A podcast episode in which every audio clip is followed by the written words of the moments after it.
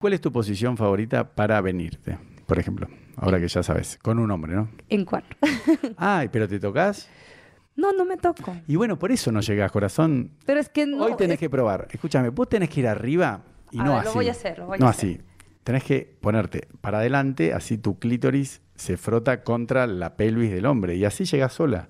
Pasa que, les explico, de primera no te va a salir. Lo tenés que hacer, por ejemplo, estás haciendo el amor normal y decís, vamos a probar lo que dijo Elo. Probás 10 minutos, pero te pones un reloj, ¿eh? no más de 10 minutos. La primera vez no te vas a venir, porque tenés que, ¿entendés? Frotarte tu clítoris y hacer fuerza vos, Mm, estando arriba contra la pelvis del hombre. Una vez, dos veces, tres veces. Capaz que en la sexta, séptima, novena, en algún momento de la 0 a la, a la 15 vas a llegar. ¿Entendés? Probás 10 minutos. Si no, si no te venís, te, te, te O, bajas. o bueno, no sé, no sé, quizá por lo que también, por ejemplo, yo me conozco full bien y con todo lo que igual yo trabajo en OnlyFans, por ejemplo, Mm. yo solo con mis dedos yo puedo terminar. Bueno, pero por eso, pero Entonces- si estás en cuatro con cualquier hombre, te están dando por atrás y vos te, tenés que tocarte y así llegás.